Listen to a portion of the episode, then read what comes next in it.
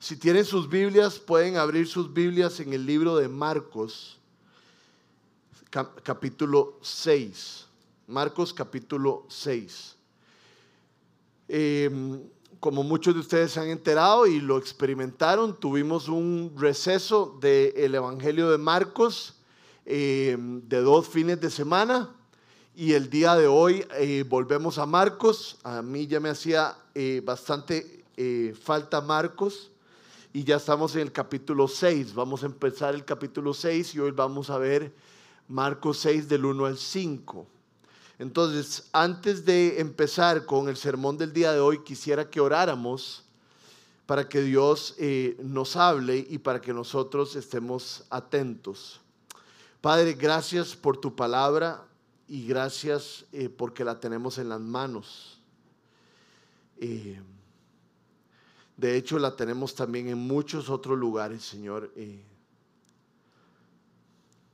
Lo interesante es que la tenemos ahora en tantos lugares que ni siquiera la aprovechamos en ninguno de esos, Señor. Y yo te pido que, que nos ayudes a apreciarla y a atesorarla por lo que ella es, Señor, por la luz y el cambio que ha traído y que trae a nuestras vidas. Te pido que hoy, por medio de tu palabra, nos llenes nos retes, nos cambies, nos ilumines, nos exhortes y nos encamines, Señor.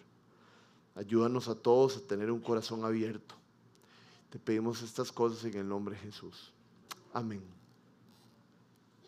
Entonces el texto del día de hoy dice así, Marcos 6 del 1 al 5, salió Jesús de allí y fue a su tierra en compañía de sus discípulos cuando llegó el sábado comenzó a enseñar en la sinagoga. ¿De dónde sacó este tales cosas? Decían maravillados muchos de los que le oían. ¿Qué sabiduría es esta que le han dado? ¿Cómo se explican estos milagros que vienen de sus manos? ¿No es acaso el carpintero, el hijo de María y hermano de Jacobo, de José, de Judas y de Simón? ¿No están sus hermanas aquí con nosotros? y se escandalizaban a causa de él. Por tanto Jesús les dijo, en todas partes se honra a un profeta, menos en su tierra, entre sus familiares y en su propia casa. En efecto, no pudo allí hacer allí ningún milagro excepto sanar a unos pocos enfermos al imponerle las manos. Y él se quedó asombrado por la incredulidad de ellos. Hay algo interesante que no sé si les pasó a ustedes, pero a mí sí me pasó eh, y, vi que varios de mis amigos les pasaba lo mismo. Yo era un hombre espléndido, un joven espléndido afuera de mi casa. Si a mí me invitaban a alguna casa o algún paseo con alguna familia, yo era el primero en recoger los platos, yo era el primero en darle la bienvenida a la gente, en cooperar. Pero eso era siempre afuera de mi casa. En mi casa yo no me comportaba de esa manera. De hecho, cuando llegaba a contarle a mi mamá, qué bendición tu hijo, qué muchacho más atento, qué muchacho más servicial, yo me imagino que mi hermana, mi, mamá pensaba, se estarán confundiendo o están equivocados de, de, quién están hablando, ¿verdad? Porque como que hay, hay, desgraciadamente había una gran entre el Rodrigo afuera de su tierra que el Rodrigo en su tierra. Y creo que muchos de nosotros nos pasa esto. E, en lugar de, de, tener una actitud de servicio, en tener una actitud de amor, una actitud de entrega total hacia los más cercanos, usualmente tenemos una, actitud mayor de servicio, de amor y de entrega hacia los que están un poco más lejos. Y realmente vamos a poder tener un impacto fuertísimo de amor y de testimonio de Jesús con los que están lejos, si lo estamos teniendo con los que están de cerca, porque ahí se demuestra que es verdad. Y es que si nos ponemos a pensar, los que hemos puesto nuestra fe en Cristo, a eso nos apuntamos. Seguir a Jesús significa ser imitadores de Dios. Es convertirnos en siervos, en personas que están dispuestos a servir, personas que están dispuestas a ponerse de último y poner a los demás de primeros. El texto de hoy contiene esta frase. El texto de hoy dice que nadie es profeta en su propia tierra. Pero yo quiero empezar el sermón diciendo que podemos y tenemos la oportunidad de ser profetas en nuestra propia tierra. El no ser profetas de nuestra tierra necesita de un ejercicio de amor, necesita de un ejercicio de rendición total a Dios para que Él nos pueda ayudar a hacerlo. De hecho, tengo un par de versículos que creo que son muy confrontativos acerca de que nuestra fe, fe, sea real y sea íntegra, o sea, sea completa y en todo lugar igual. Vean lo que dice eh, Santiago. Dice, no es suficiente con solo oír el mensaje de Dios. Hay que obedecerlo si solo lo oyen sin hacer lo que dice, se están engañando a sí mismos. El que oye el mensaje de Dios sin obedecer lo que dice es como el que se mira en un espejo. Se mira en el espejo, se va y pronto olvida lo que mal se veía. O sea, lo que nos está diciendo Santiago es, si ustedes conocen la voluntad de Dios, si ustedes entienden a lo que Dios los está llamando, ¿por qué tan rápidamente dejamos las cosas que hemos aprendido? Y las cosas sabemos que Él pide de nosotros. Vean lo que dice 1 Juan 3 del 16 al 18. En esto conocemos lo que es el amor en que Jesucristo entregó su vida por nosotros. O sea, así también nosotros debemos de entregar la vida por nuestros hermanos. Eso haría una persona coherente que entiende lo que la Biblia le pide y lo que Dios ha hecho por nosotros. Y aquí nos da un ejemplo. Dice, si alguien que posee bienes materiales ve que su hermano está pasando necesidad y no tiene compasión de él, ¿cómo puede decir que el amor de Dios habita en él? ¿Cómo es posible que veamos necesidades a nuestro alrededor? y no decidamos ser profetas ahí mismo. Solo decidamos ser profetas en otros lugares que la verdad no nos incumben tanto como realmente nos incumbe donde nosotros estamos. Entonces la pregunta que yo me hago después de ver estas cosas de, cambiar el proverbio que está utilizando Jesús y más bien pensar en ser profeta en mi tierra, en mi casa, en mi hogar, en mi trabajo, la, persona, la pregunta que yo me hago es, si le preguntaran a Luciana o si le preguntaran a alguno de mis personas más cercanas acerca de mi piedad, ¿qué dirían ellos o ellas? No nos durmamos en los laureles y seamos profetas en nuestras tierras. El versículo 6.1 del día de hoy, el texto empieza diciendo, salió Jesús de allí y fue a su tierra en compañía de sus discípulos. Sabemos de dónde viene, Jesús estaba en Capernaum. Jesús acababa de sanar a la hija de Jairo. Entonces, por eso dice el, versículo 1, salió Jesús de allí. ¿De dónde? De donde ya sabemos. Si nos echamos atrás para la Biblia, había estado en Capernaum y había sanado, sanado a la hija de Jairo. Y dice que se fue a su tierra. ¿Cuál era la tierra de Jesús? Nazaret. Jesús de Nazaret. Jesús había nacido en Belén, pero Jesús se había criado en Nazaret. De hecho, dicen que por un tiempo estuvo alejado por eh, eh, lugares como Egipto, cuando Herodes había em, proclamado que iban a matar a todos los recién nacidos, todos los varones.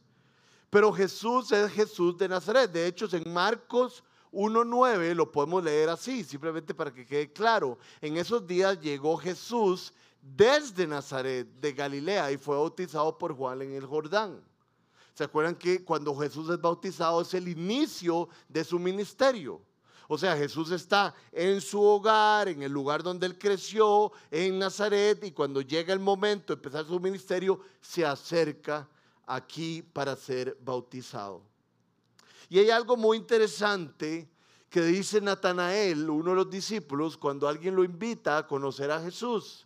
Y lo que él dice es, qué bueno puede salir de Nazaret. Pues resulta que de Nazaret salió nada menos que el Mesías, el Hijo de Dios. Ahí se había criado Jesús, ahí había desarrollado su vida.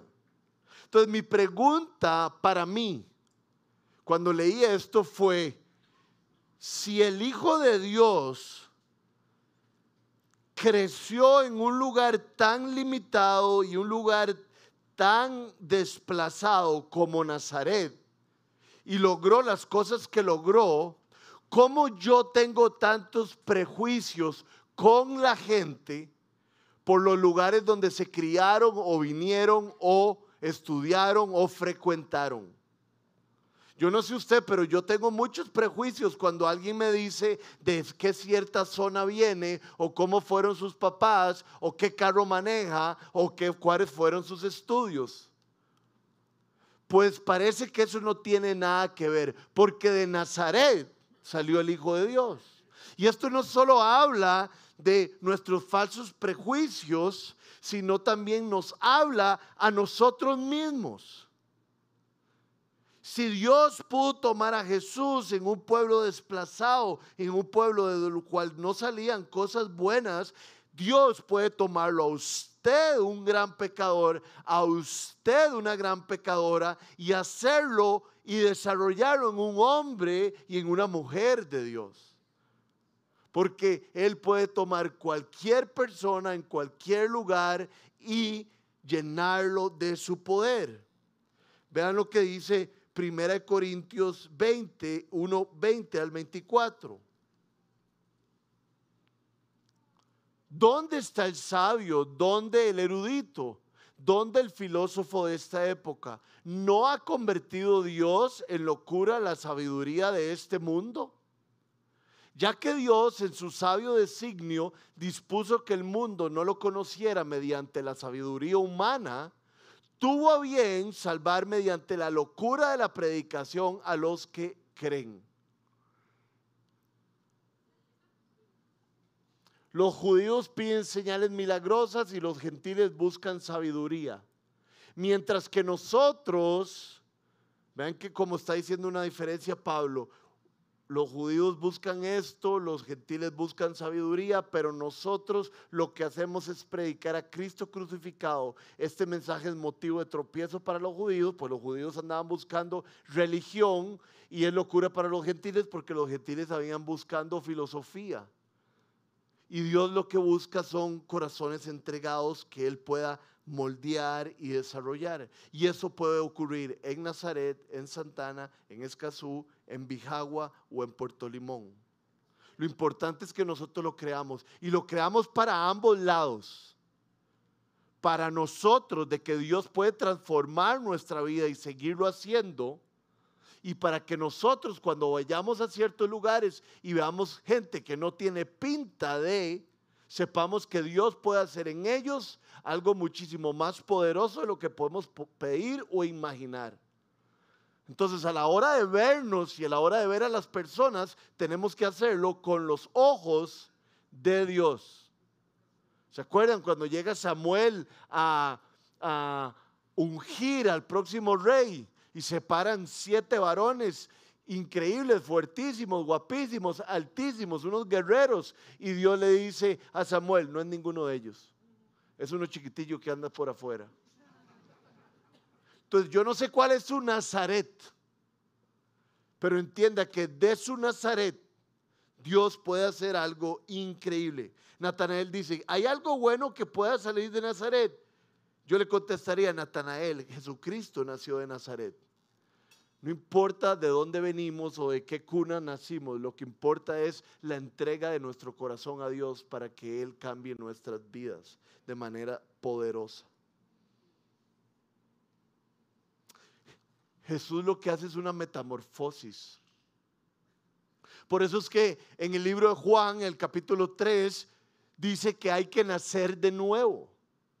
Porque realmente cuando uno encuentra a Jesucristo, o más bien es encontrado por Cristo, ¿cómo sucede esto? No sé cómo explicarles. Simplemente hay un momento en nuestras vidas donde llegamos al fondo de la piscina, chocamos contra la realidad y nos damos cuenta que estamos totalmente vacíos, que hemos estado siguiendo al viento que nunca lo podremos atrapar y que necesitamos de un propósito y entender para qué fuimos creados. Y ahí es donde encontramos al Creador, si lo andamos buscando de corazón. Y Cristo nos encuentra y Cristo cambia nuestras vidas.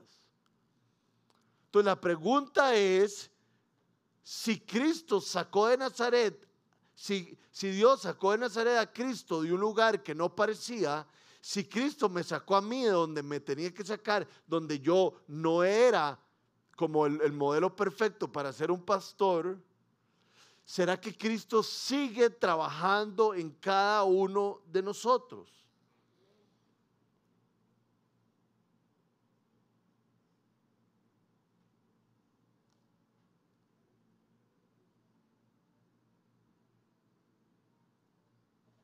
El verso 1 menciona lo siguiente. Salió Jesús de allí y fue a su tierra en compañía de sus discípulos. Yo no sé cuántas veces hemos leído esto en el libro de Marcos hasta el capítulo 6 o cuántas veces lo podríamos leer en todos los evangelios. Pero dice que Jesús caminaba y Jesús iba y sus discípulos lo seguían cuando yo leí, leí, ¿verdad? Porque hay un momento donde las palabras le saltan a uno mientras uno lo está leyendo. Y dice que iba en compañía de sus discípulos. Los discípulos acompañaban a Jesús a todo lugar. yo me imagino que Jesús, inclusive cuando entraba al baño, los tenía que echar y decir, no, no, aquí no puede entrar conmigo. Porque ellos felices iban con Jesús a todo lado. Jesús a veces los invitaba a cosas lindísimas. Al principio de su ministerio los invitó a una boda. Pero a todo lugar donde iba, donde a todo lugar donde iba a sanar gente, por lo menos invitaba a los más cercanos, o si no invitaba a todos. Dice que ellos eran seguidores de Cristo. Yo cuando pienso en seguir a alguien, me, pienso en, una de esas eh, películas que le gustan uno a los hombres donde hay persecuciones y entonces alguien está manejando súper rápido y ve en el retrovisor y dice, alguien nos está siguiendo. ¿Y qué es lo que entiende usted cuando alguien dice, alguien nos está siguiendo? Es alguien viene detrás de nosotros. Los seguidores de Cristo, que eran los discípulos, venían detrás de él. Lo seguían a todo lugar. Eso era y eso es ser un discípulo. Es ser un pequeño Cristo y es ir y estar donde Jesús esté. Y entonces no, no puede uno ignorar el espejo de este texto y decir, soy yo un seguidor de Cristo.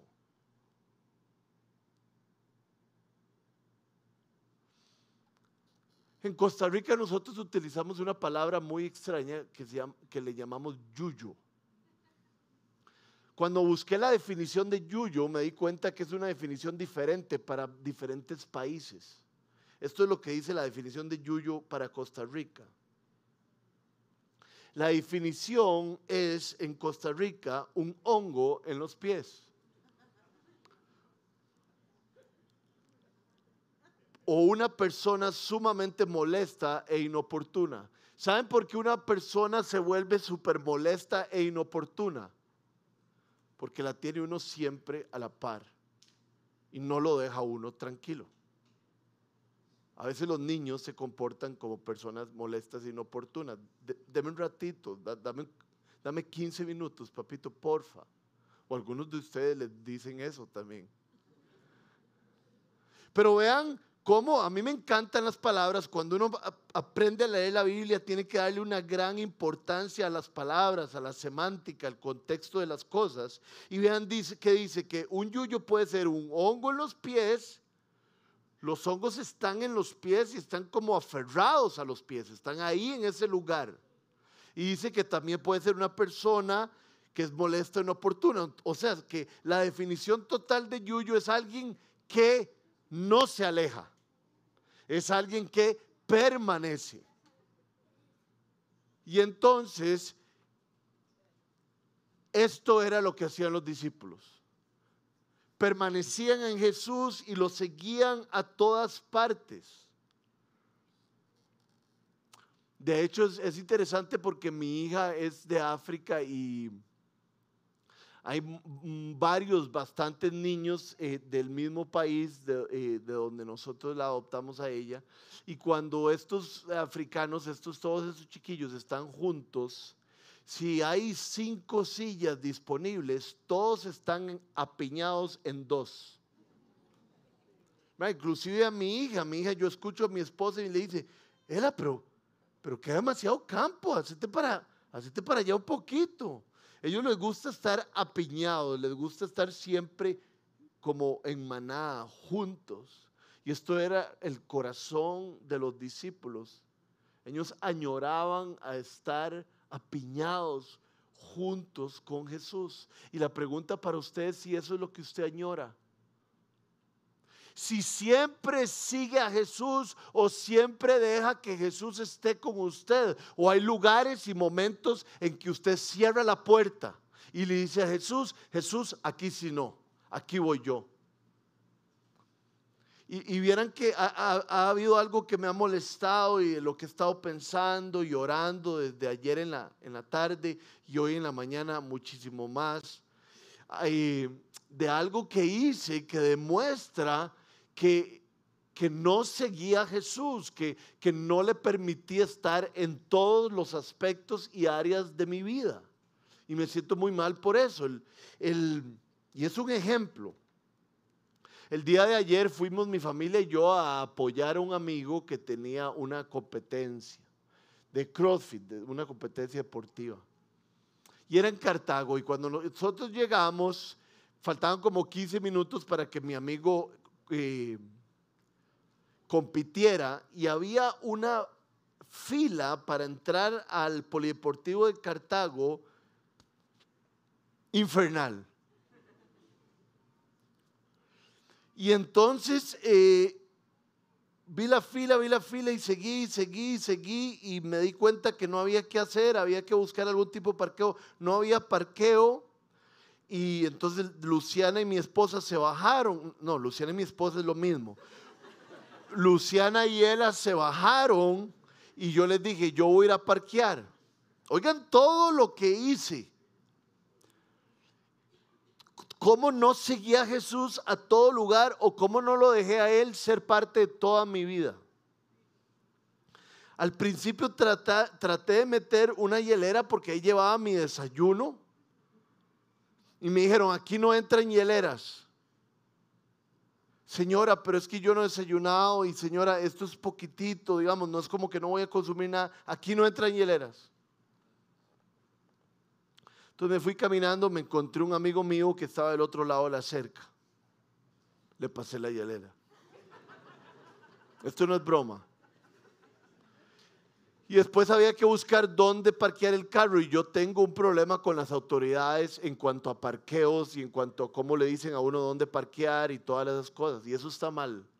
Un hijo de Dios se somete a la autoridad y la autoridad en cierto lugar es el guarda y hay que hacerle caso. Y terminé parqueando en un fresh market. Me fui y me compré una coca y lo dejé ahí como por cuatro horas.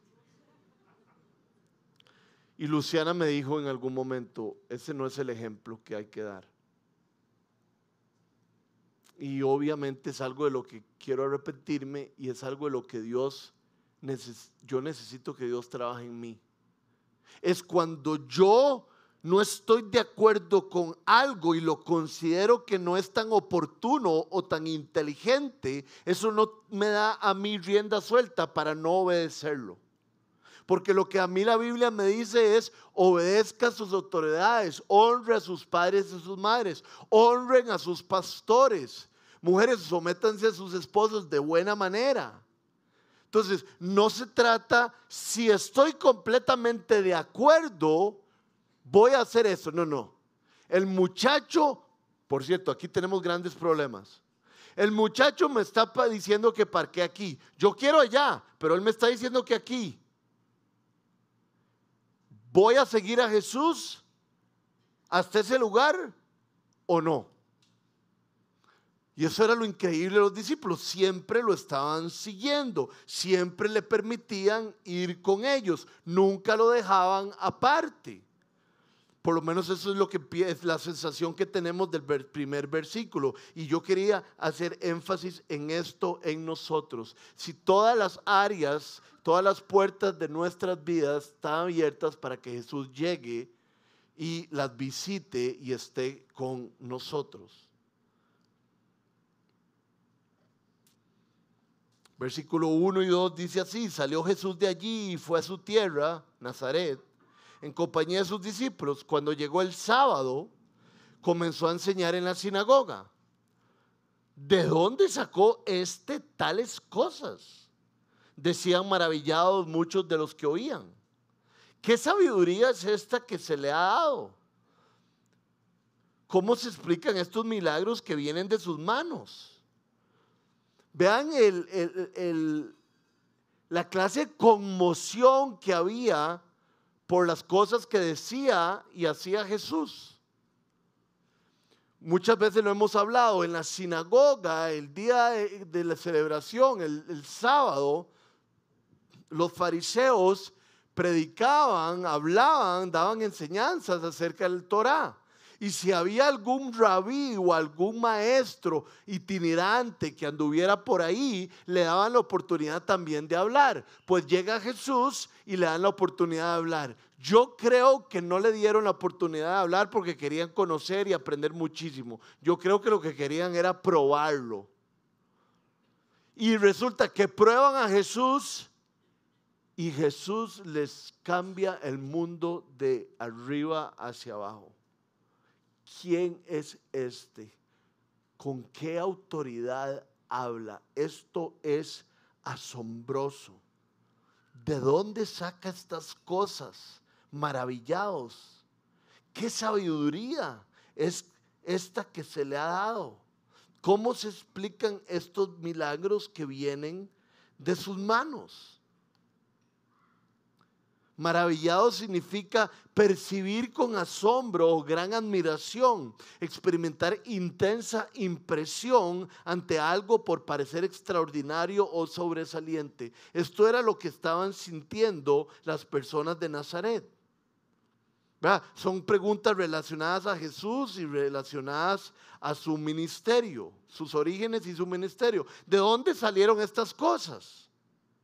¿Y qué es esta sabiduría y cómo se explican estos milagros? El impacto que tiene la enseñanza de Jesús en todo lugar es porque la enseñanza de Jesús es totalmente contraria al mundo en que se vivía y en que se vive. Jesús dice, el que te haga caminar un kilómetro, camina el doble. Si te pega una mejilla, pon la otra.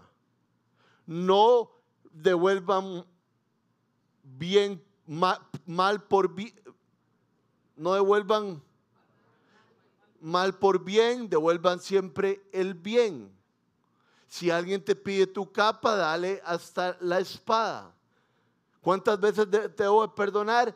Todas las veces. El mensaje de Jesús es extraordinario, es completamente nuevo. Jesús está trayendo el reino de los cielos y el reino de los cielos es la antítesis del reino de las tinieblas y nosotros vivimos en el, reino de las tinieblas porque el que manda en el mundo en que vivimos, que está caído, es el enemigo. Lo interesante y lo maravilloso es que Jesús viene redimiendo por medio del Espíritu Santo que reina en nosotros a la humanidad hasta que Él vuelva. Entonces el punto es que el reino que Jesús está inaugurando y de lo cual acaba de predicar en Nazaret y todo el mundo quedó impresionado es totalmente contrario al reino que se vive en el mundo. Y la pregunta es si, es, si así se ve en nuestras vidas. Nuestras acciones, la manera en que pensamos, ¿va con el reino o va con el cosmos? Ayer les contaba una historia de que un día eh, estaba aquí enseñando y después de enseñar, eh, uno, eh, un gran amigo mío me dijo que me quería regalar un, reloj. Y resulta que mi amigo me quería regalar un reloj que, él tenía muy bueno, un reloj muy chiva, de esos con los que se hace deporte. ¿Quién sabe con qué reloj me vio, verdad? Y me dijo, te voy a regalar un relojito, ¿verdad? Pero no, era un relojote lo que él me regaló. Y yo no lo entendía. Yo le dije, ¿cómo, me vas a regalar ese reloj? Ese reloj es, muy caro, ese reloj es tuyo. Y él me dijo, cuando yo te vi predicando, Dios puso en mi corazón darte un reloj. Y por eso hoy me vine sin reloj, por dos razones. Primero, para que no estuvieran como, como locos viéndome a ver qué tipo de reloj me habían regalado. Y segundo, no sé cuál es la segunda. Entonces es un relojazo. Y todos mis amigos y todas las personas con quien salgo a correr y todo me dicen, qué buen reloj, ¿de dónde lo sacaste? Y ahí viene cuál es mi respuesta. Me lo regalaron. Solo con eso ya se quedan vueltos locos. ¿Cómo alguien regala algo tan caro y algo tan bueno. Y después les digo, un amigo mío, Dios le habló y Dios le tocó el corazón y Dios le dijo que me regalara este reloj. Y se quedan patinando. Porque en el reino de este mundo no, no cabe el concepto de total entrega y de compartir todo lo que tenemos. Entonces, cuando, cuando mi amigo vivió en el reino, vivió en lo que Jesús nos enseña, esto hace un clash directo con lo que nosotros vivimos. Y eso es el propósito que trae Jesús. Por eso es que sus enseñanzas son tan fuertes. A veces termina una de sus enseñanzas y dice, ¿quién más quiere irse? Porque Jesús nos dice, el que quiera construir algo, que primero haga, haga números. Y Jesús no quiere seguidores a medias. Jesús dice, le dice al joven rico, ok, ya cumpliste todos los mandamientos, eso es lo que me estás diciendo, ahora vaya y vende todo lo que tiene. Y el joven rico no lo fue a hacer. Jesús quiere que lo sigan no a medias, sino completamente. Y así se ve el reino. Y si nosotros viviéramos así el reino, más personas conocerían de Jesús. El otro día me pasó algo lindísimo. No sé si ya lo conté. Eh, pero si no lo conté, ojalá que sea lindísimo todavía para los que ya lo escucharon. Estaba un lunes, hace unos meses, compartiendo con un amigo mío que es eh, medio pastor, hablando de, lo que es, eh, no medio pastor en el mal sentido, ¿verdad? Eh, sino en el buen sentido. Eh, estábamos hablando de qué, qué, significaba ser cristiano y entonces estábamos hablando que ser cristiano significa muchísimo más de lo que nosotros creemos, ¿verdad? De hecho, alguien me dijo eh, el otro día, qué increíble cuando uno lee el libro de Hechos y dice que nadie tenía necesidad, que vendían cosas para que, ayudarse y todo, como, como, wow, ¿qué es esto? Es, de verdad, esto es lo que Dios nos llama. Este es el cristianismo normal. El, cristianismo normal es regalarnos relojes. El cristianismo normal es ver a alguien en una situación y decirle, te doy lo mío, ¿con qué te ayudo? Ya voy para allá. Ese es el cristianismo normal. Estábamos hablando de eso en la mañana y me fue a cortar el pelo en la tarde. Y, yo hablo mucho como peluquero. Quiero, quiero que, que conozca a Jesús. Ha tenido buenos chispazos últimamente con Jesús, con Dios.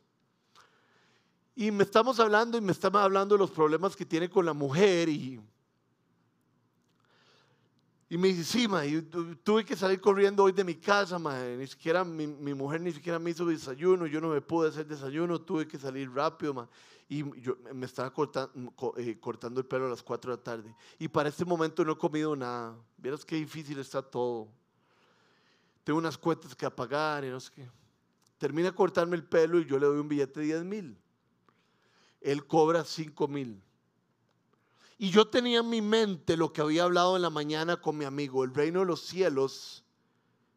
Cómo ser un cristiano es totalmente contrario a lo que siempre pensamos. Una vida normal cristiana es esta de entregarse unos por otros, de ir en contra del mundo. Y entonces le doy los 10 mil colones y él me da los 5 mil de vuelta. Y yo pienso en la conversión que tuve en la mañana y le dije, déjese los 10 mil, por favor.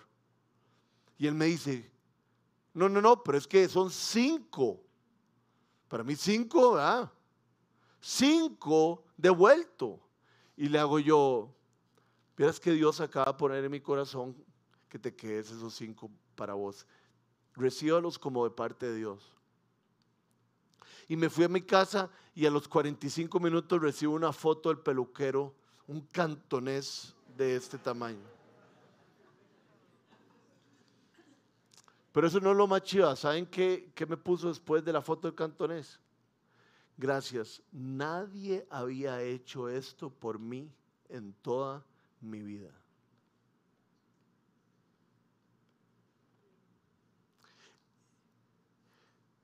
La gente quedó asombrada, la gente quedó maravillada, la gente decía, ¿de dónde vienen estas enseñanzas y esta autoridad?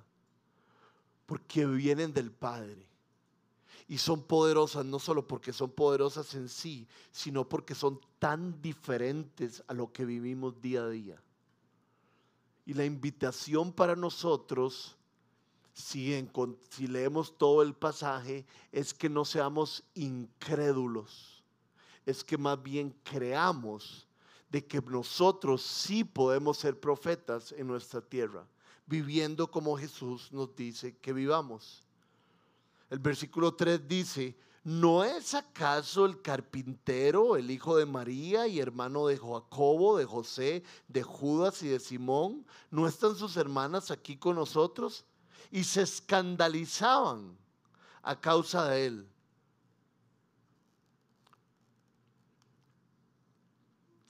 Algo importante, eh, extra cultura general, Jesús tenía hermanos y Jesús tenía hermanas. Vean lo que dice Juan 7:5. Otro texto. Lo cierto es que ni siquiera sus hermanos creían en él. ¿Verdad? Los hermanos de Jesús llegan a creer en él hasta que él resucita. Quiero que tengan claro que cuando dice que Judas era hermano de Jesús, no era Judas Iscariote, era otro Judas. Era Judas el que escribió el libro de Judas. Jacobo, Santiago, era el que escribió el libro de Santiago, el que fue el líder de la iglesia después del eh, antes y después del concilio de Jerusalén. Entonces, Jesús tenía hermanos y estas personas decían, pero este es uno de nosotros, este es uno de los hermanos de tal, este es el carpintero. Y el 6.4 dice, en todas partes se honra un profeta, menos en su tierra, entre sus familiares y su propia casa. Yo creo que en Nazaret estaban celosos de Jesús. Ese era el sentimiento que había en toda Galilea. Los fariseos estaban ultra celosos de él y por eso lo rechazaban. Y en Nazaret yo me imagino que decían, pero este es Jesús. ¿Cómo voy a, seguirlo yo si, si él era igual que yo? ¿Verdad? E, e, ese sentimiento que la Biblia nos enseña que tenemos que ir en contra de. Si alguien se va en alza, si Dios está honrando a alguien, yo me lo quiero traer para abajo para que Dios me honre a mí. Era típico. Muchas veces he escuchado decir a gente que alguien cuando, cuando le daba porras a Claudia Paul, la gente decía, sí, pero es nicaragüense. Tenemos eso en nosotros, ¿verdad? Desafarle el piso a la gente. Y la Biblia nos enseña exactamente lo contrario. Si alguien está siendo levantado y honrado por Dios, honrelo usted también.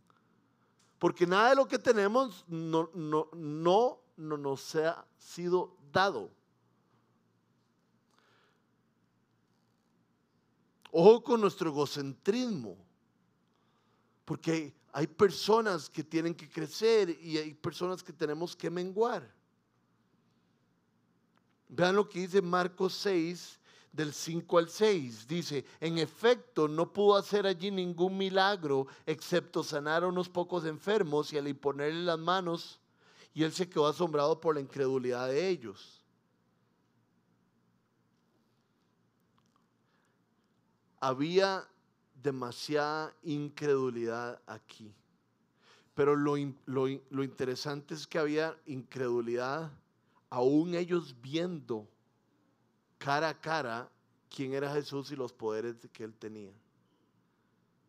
Entonces, creo que aquí es importante dos cosas. La fe es la certeza de lo que no se ve.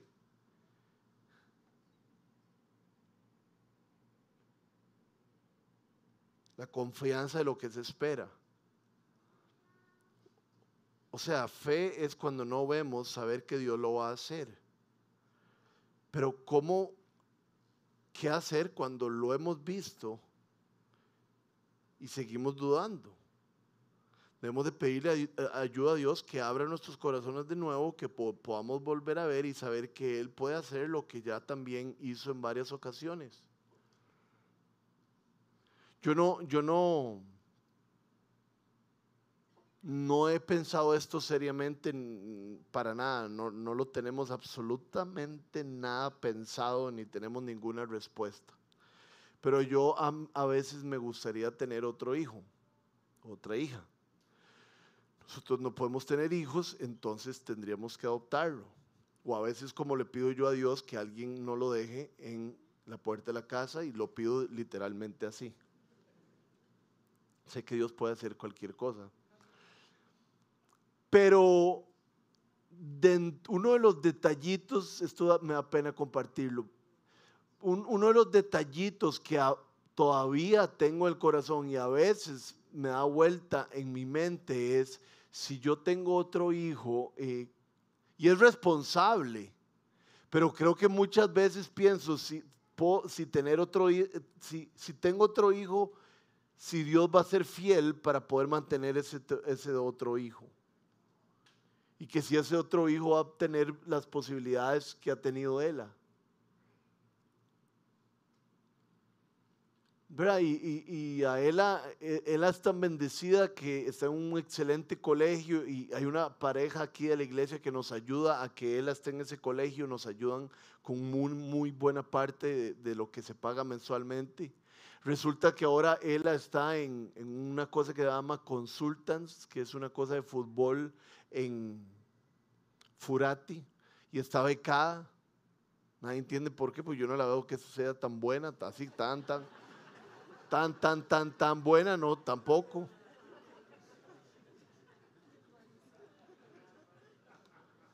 Resulta que yo, tengo, yo tengo un reloj que casi ninguno de ustedes tiene para hacer deporte.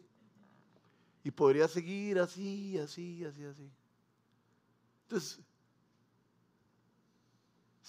si Dios quiere que yo tenga un hijo, ¿cómo yo voy a ser tan incrédulo que lo que Dios ya hizo una vez no lo puede seguir haciendo? Y esa era la incredulidad de ellos. Quiero que leamos Juan 20, del 20 al 30, y veamos un ejemplo de incredulidad. Jesús llegó donde estaban los discípulos y dicho esto les mostró las manos y el costado. Al ver al Señor los discípulos se alegraron. La paz sea con ustedes, repitió Jesús. Como el Padre me envió a mí, así yo los envío a ustedes. Acto seguido sopló sobre ellos y les dijo, reciban el Espíritu Santo. A quienes les perdone sus pecados les serán perdonados, a quienes no se los perdonen no les serán perdonados. Tomás, al que apodaban el gemelo y que era uno de los doce, no estaba con los discípulos cuando llegó Jesús. Así que los otros discípulos le dijeron, hemos visto al Señor, mientras no vea yo la marca de los clavos en sus manos y meta mi dedo en las marcas y mi mano en su costado, no lo creeré. Son toque, tengamos cuidado de no ser esa persona, aquel que reta a Dios o aquel que recibe testimonio de alguien y uno dice, no, no creo. Nuestro corazón debe estar suave. Mientras no vea yo la marca de los clavos en sus manos y meta mi dedo en las marcas y mi mano en su costado, no lo creeré, repuso Tomás. Ok, así es la cosa, Tomás. Una semana más tarde estaban los discípulos de nuevo en la casa y Tomás estaba con ellos. Aunque las puertas estaban cerradas, Jesús entró. O sea, Jesús entró con toda la maquinaria, ¿verdad? Ni siquiera abrió la puerta, sino que solo entró, pasó por las paredes. Me imagino que ya para esto Tomás está ¿verdad? Y poniéndose en medio de ellos, los saludó. Jesús, la paz sea con ustedes. Y luego buscó a Tomás y le dijo a Tomás, pon tu dedo aquí y mira mis manos. Acerca tu mano y métele mi costado. Y no seas incrédulo, sino hombre de fe. Señor mío y Dios mío, exclamó Tomás. Hay personas hoy aquí, tal vez yo, que lo que deberíamos hacer antes de salir de aquí es caer de rodillas, ya sea literalmente o espiritualmente, y decirle al Señor, Dios mío, Señor mío, Dios mío, he sido incrédulo. ¿Por qué les hablo de esto? Porque esto fue exactamente lo que nos enseña la última parte del texto. En todas partes se honra un profeta menos en su tierra, entre sus familiares y en su propia casa. En efecto, Jesús no pudo hacer allí en Nazaret, en su pueblo, ningún milagro, excepto sanar a unos pocos enfermos al imponerle las manos. Y Jesús se quedó asombrado por la incredulidad de ellos. Jesús no puede hacer milagros en ciertas situaciones. No, no, no. Jesús puede hacer milagros cuando Él quiera, donde Él quiera, de la manera en que Él quiera. Pero pareciera que Jesús no obra en la vida de alguien si esa persona no está dispuesta y no abre su corazón y quiere que Jesús obre en ella. Jesús no pudo hacer milagros porque nadie quería los milagros de Jesús, lo estaban rechazando. Y hay que tener cuidado porque aquí entonces yo me pregunto, Rodrigo, ¿será que estás cerrando tu corazón a Jesús y e, por eso Él no está haciendo esto o esto en tu vida? Porque el que está dispuesto, el Señor hace todo lo que Él quiera hacer. Pero el que tiene incredulidad y el que no está seguro o el que no abre su corazón es como, ¿cómo voy a hacer algo con vos si vos ni siquiera estás dispuesto?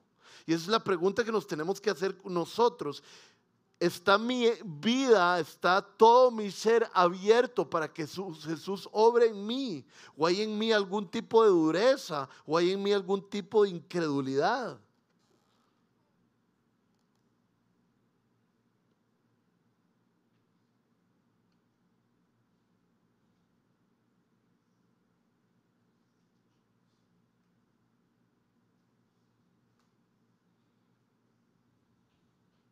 Convertirse en ser seguidor de Jesús significa creer que Él es el profeta, creer que Él es el ungido de Dios, creer que Él es el Mesías. Los de Nazaret no lo hicieron, pero la invitación está para nosotros, que nosotros no seamos incrédulos, que nosotros experimentemos las cosas que Él dice y que Él hace. Hay demasiadas personas, puede haber demasiadas personas en este lugar que crean, y ahora lo vimos con las religiones del mundo, que crean que Jesús es maravilloso, que Jesús es una muy buena persona y que Jesús tiene muy buenos morales, y que inclusive crean que Jesús hizo milagros, pero que eso no les afecte de tal manera en que ustedes pongan su fe completamente en Jesucristo y se vuelvan sus discípulos y lo sigan a todo lugar. Lo que la autoridad que hemos escuchado, lo que la diferencia increíble de Jesús y su reino ante todo lo demás debería ser en nuestras vidas es que nosotros lleguemos como Tomás y le digamos al Señor, Señor mío y Dios mío, ya vi, pero uno de los versículos que más me gusta, creo, pero ayúdame a creer. El Señor nunca nos va a defraudar, ¿verdad? Esta, tenemos esa canción. Recordemos que el Señor nunca falla, nunca falla. Recordemos que el Señor es el camino, el camino. El Señor nunca falla. Y la razón por la que estoy diciendo esto no es como para que vayamos felices de nuestras vidas, de que Jesús nos va a dar todo lo que queremos, aunque Jesús nos va a dar todo lo que necesitamos, sino que dejemos a un lado la incredulidad. Que Jesús no nos tenga que enseñar sus manos y su costado, sino que nosotros solamente creamos por su palabra. Hemos pescado toda la noche. No hemos agarrado nada. Jesús, yo me imagino a Pedro pensando, Jesús, usted no sabe nada de pesca, usted es carpintero. Pero como usted dice que hay que hacerlo, yo lo voy a hacer. Ahí no hay nada en credulidad, es la palabra viva de Dios y yo tomándola y haciéndola. Y esa es la invitación que nos deja la última parte. Y quiero cerrar con un versículo en, Romanos 8, 31 al 32. Este versículo me cayó muy profundo el, jueves que lo compartí con los jóvenes, eh, con los otros jóvenes de la iglesia. Hablando de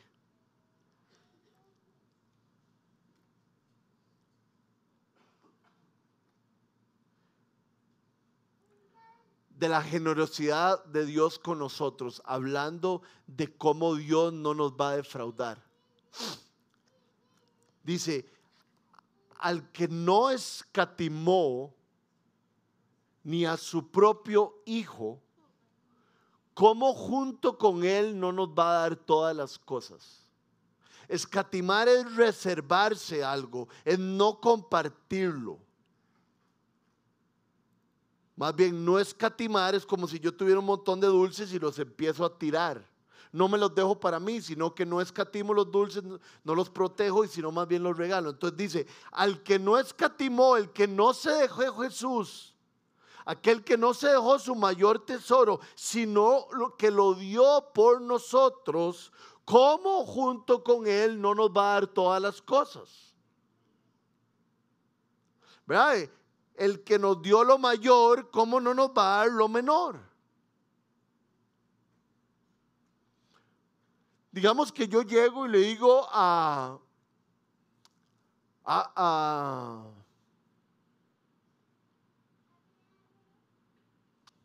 se me olvidó el nombre.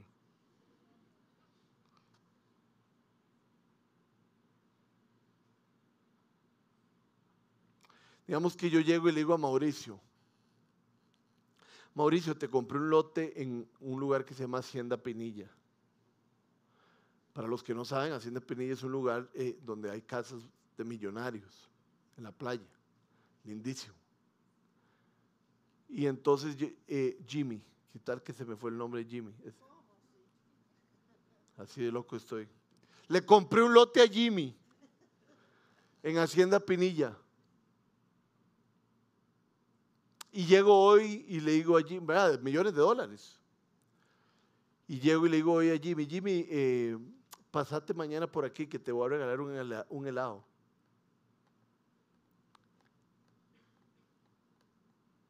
¿Ustedes creen que Jimmy, qué, irá a pensar Jimmy acerca del helado? Díganmelo en voz alta. ¿Se lo voy a dar o no? Por supuesto. Por supuesto que él va a confiar en mí. Por supuesto que va a pasar por aquí por el helado. Porque si Rodrigo a mí me regala un lote en Pinilla, no, no me va a regalar un helado. Si me dio algo tan maravilloso, tan increíble y tan grande y tan valioso, ¿cómo no me va a dar esta cosilla pequeñilla que yo le estoy pidiendo o que yo ni siquiera le pedí, pero que sería una gran bendición en mi vida? Y esa es la gran enseñanza, ¿verdad? De que, que si el Señor nos dio al Hijo, si el Señor nos dio al glorioso, si el Señor nos dio la perla, ¿cómo junto con esto no nos va a dar todas las cosas? Por eso es que Él llega y dice, si yo visto a las flores mejor que con los vestidos de Salomón, ¿cómo no los voy a vestir a ustedes? Si yo permito que los pájaros coman de esta y otra manera, ¿cómo no les voy a dejar a ustedes sin comer? Si el Señor nos ha dado a Cristo, junto con Él nos va a dar todas las cosas. Entonces dejemos nuestra incredulidad a un lado y creámosle a Él. Que Cristo sea profeta en nuestra tierra, que Cristo sea profeta en nuestro corazón, porque lo ha demostrado y lo va a seguir demostrando. Él no falla.